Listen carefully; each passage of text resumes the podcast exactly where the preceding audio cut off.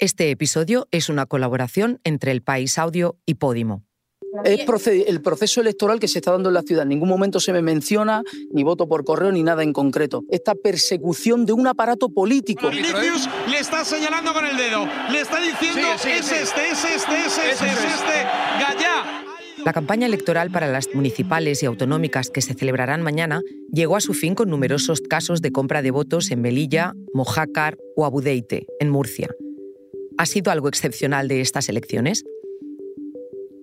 En otro terreno de juego, el protagonismo recayó en el jugador del Real Madrid, Vinicius, víctima de insultos y ataques que han vuelto a abrir un debate no resuelto no solo en el fútbol, sino en España, el del racismo.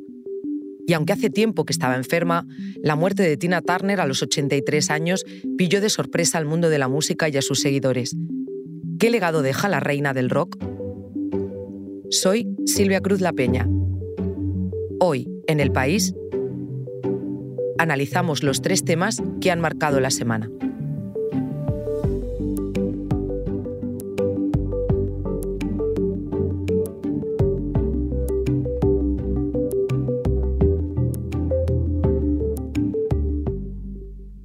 El martes, la policía detuvo a 10 personas en Melilla relacionadas con una supuesta trama de compra de votos por correo en Mojácar, otra operación de la Guardia Civil detuvo a siete personas, dos de ellas candidatos del PSOE a las elecciones del domingo. Hay también detenidos en Albudeite, Murcia, y sospechas en otras localidades como Villalba del Alcor en Huelva o Moraleja de Sayago en Zamora. Pero el epicentro del terremoto que pone en cuestión las bases de la democracia está en Melilla, donde este tipo de prácticas vienen produciéndose desde hace tiempo. Allí en Melilla está mi compañera de la sección de España del país, Virginia Martínez. Hola Virginia, ¿qué tal? Hola Silvia, ¿qué tal? ¿Qué ha pasado con el voto por correo en Melilla? ¿Me lo puedes explicar de una manera sencilla? Pues Silvia, aquí en Melilla la policía tuvo sospechas de que había votos comprados y esas sospechas concluyeron con la detención del número 3 de la lista de un partido local de aquí, el partido Coalición por Melilla, que además había sido consejero de participación ciudadana. Se llama Mohamed Ahmed Alalal y ha sido destituido finalmente por el presidente de la ciudad autónoma, Eduardo de Castro. Virginia, ¿pero qué es lo que hizo sospechar a la policía? Pues lo primero que llamó la atención fue el elevado número de peticiones de voto por correo aquí en Melilla.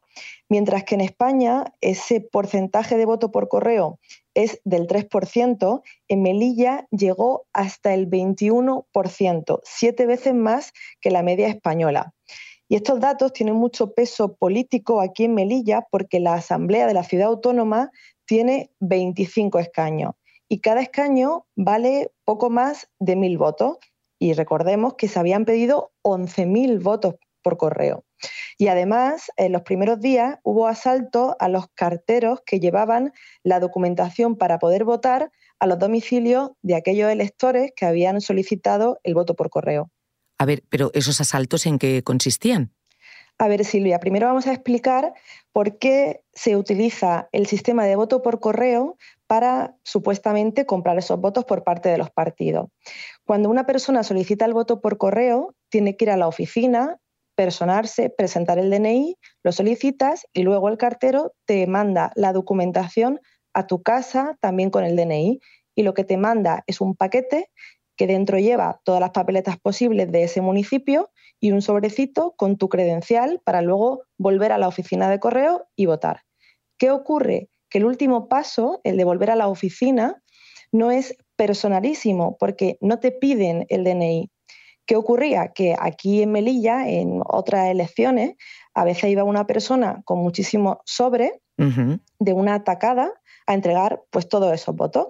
¿Qué ocurre? Que hay en esta ocasión un nuevo modus operandi, que fueron estos robos, y era pequeños delincuentes que se dedicaban a robar esa documentación para tener todas esas papeletas y luego revendérselas a otros cargos políticos superiores.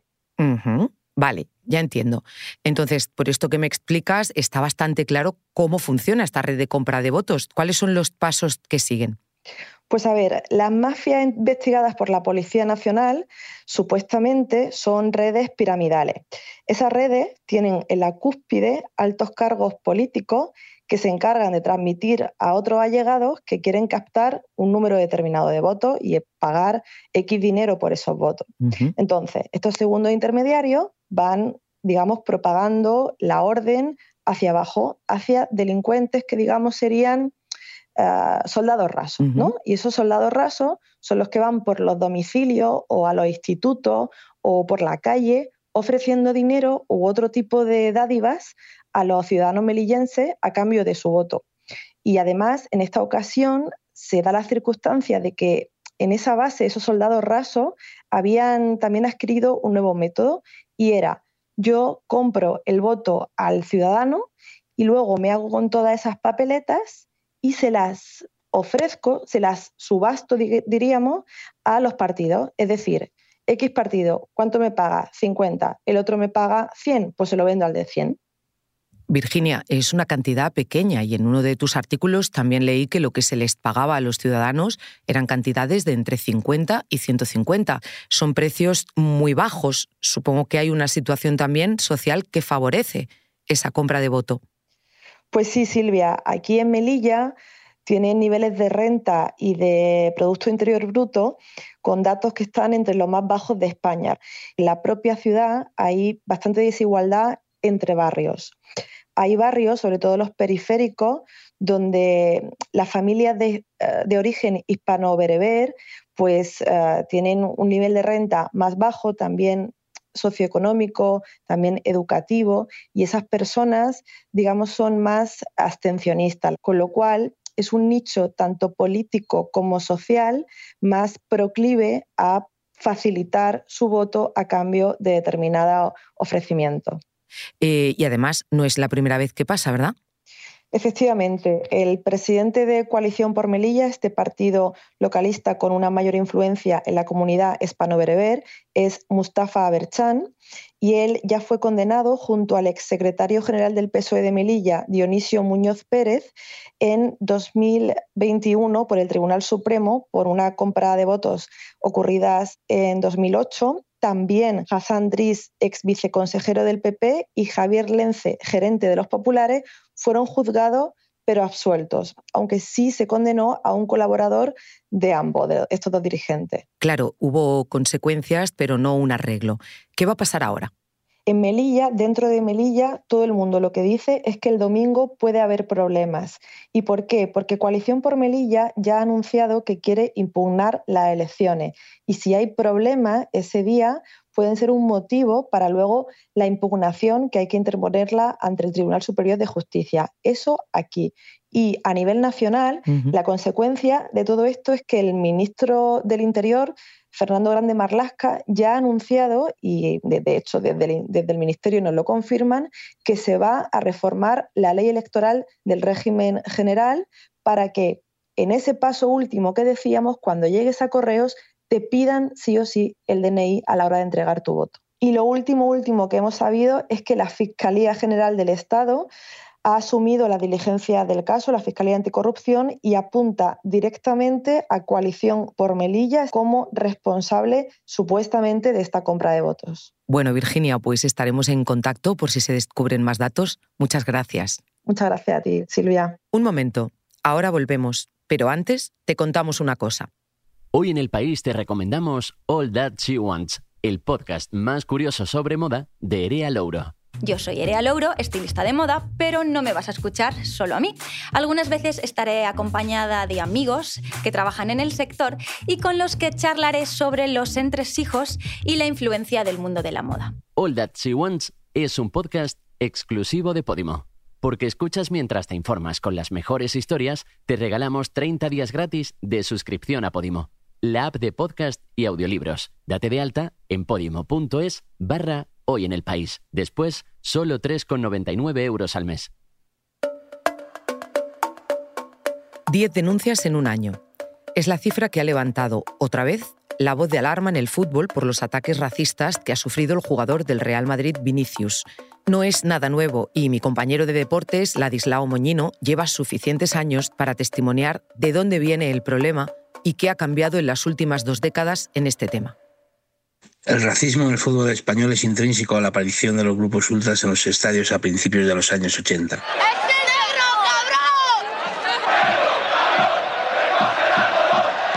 Desde ese momento y durante toda la década de los 90, los actos y los insultos de carácter racista en las gradas de los estadios y fuera de ellos también gozaban de impunidad. He asistido en directo a que un estadio entero simulara el sonido del Mona Maui, un jugador africano del Atlético Madrid, sin que pasara absolutamente nada. Por entonces, decir sudaca de mierda era una expresión habitual para despreciar a los futbolistas sudamericanos sin penalización alguna. He visto saludos nazis a coro en una grada durante un España-Israel. Los ejemplos de impunidad de aquellos años han sido múltiples, pero afortunadamente a partir del año 2000, la sensibilidad hacia ese tipo de actos comenzó a ser mayor. Con todo, el fútbol español tiene un problema con el racismo que no ha podido atajar o no ha sabido.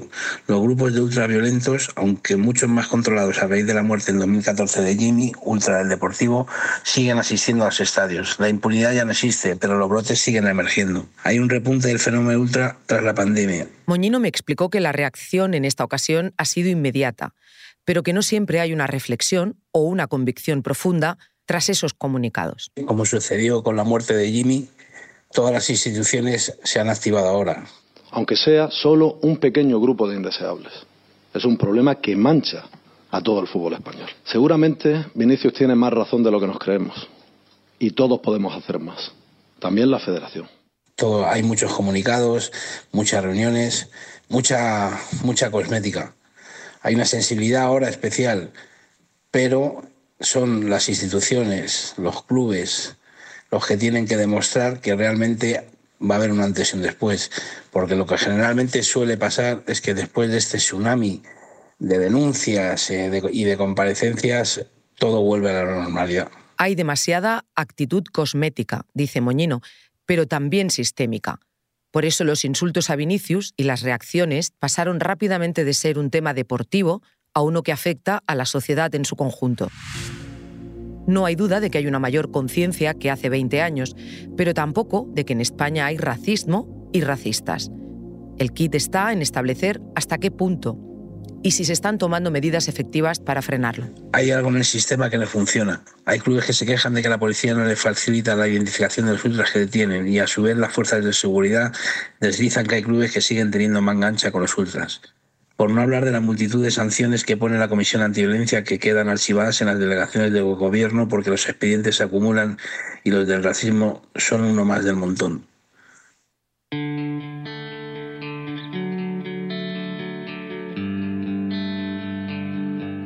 Cuando muere alguien como Tina Turner se repiten los adjetivos, a veces tan superlativos que acaban sonando huecos. Su vida personal, marcada por los abusos, también ha ocupado muchas páginas estos días. Es importante, sin duda, pero como ocurre tantas veces con otras artistas, los detalles escabrosos acaban opacando su obra, sin importar lo importante que ésta hubiera sido. Por eso vamos a detenernos hoy en las cosas que hicieron a Tina Turner irrepetible. Por ejemplo, esto que dijo su querido amigo David Bowie. No hay otra voz en el rock and roll que sea tan reconocible al instante. Fernando Navarro, periodista musical del país, recordó también esta semana la manía de recurrir a los tópicos, leyenda, mito, reina del rock, y le pedí que habláramos, sin adornos, de su obra, de lo que la hizo única. La figura de Tina Turner no se puede entender sin su voz. Una voz especial, espectacular. Ella desde muy pequeña comenzó a cantar en la iglesia, en la iglesia afroamericana. Es decir, estaba dentro del gospel, un género musical celebrativo. Este género ayudó, por tanto, a Tina Turner a tener una garganta capaz de elevar al oyente. Ella buscaba impactar, celebrar, tenía muchísima efusividad cantando. A partir de ahí, a medida que fue creciendo, se metió en otros estilos como el soul o rhythm and blues, estilos afroamericanos, donde también era muy importante tener una voz capaz de sacudir al oyente. La mejor de las voces de Tina Turner era esa capacidad que tenía de agitar al oyente, de moverlo, de ir al hueso y al nervio y no dejar nunca rehenes. Porque eso es lo más importante, que la voz de Tina Turner no dejaba rehenes.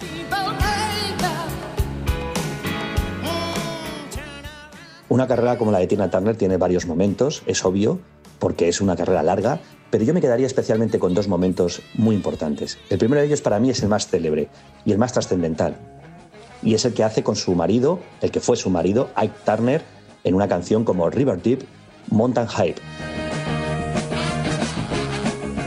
una canción de 1966 en la que encontramos por qué Tina Turner está en lo alto, en el Olimpo, de los grandes de la música popular estadounidense.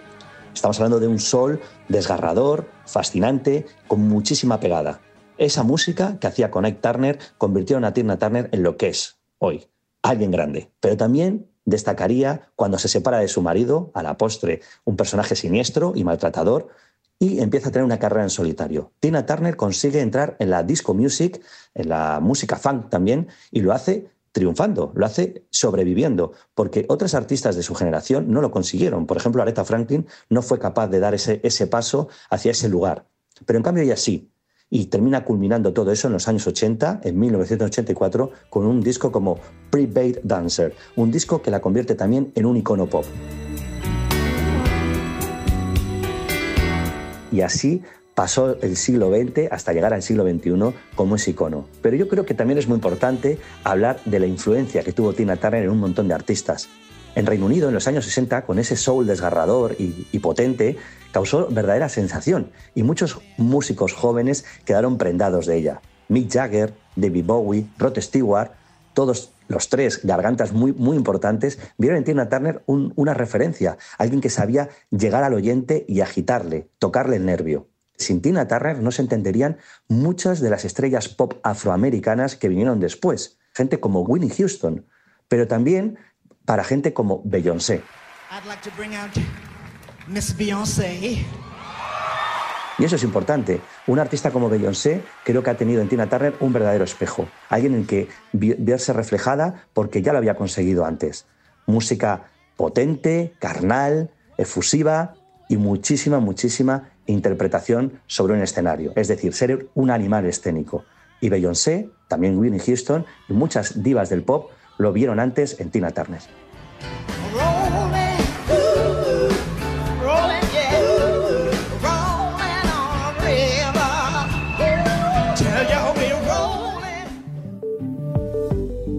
Este episodio es una colaboración entre El País Audio y Podimo. Lo hemos realizado José Juan Morales y yo, Silvia Cruz La Peña, que también lo he dirigido.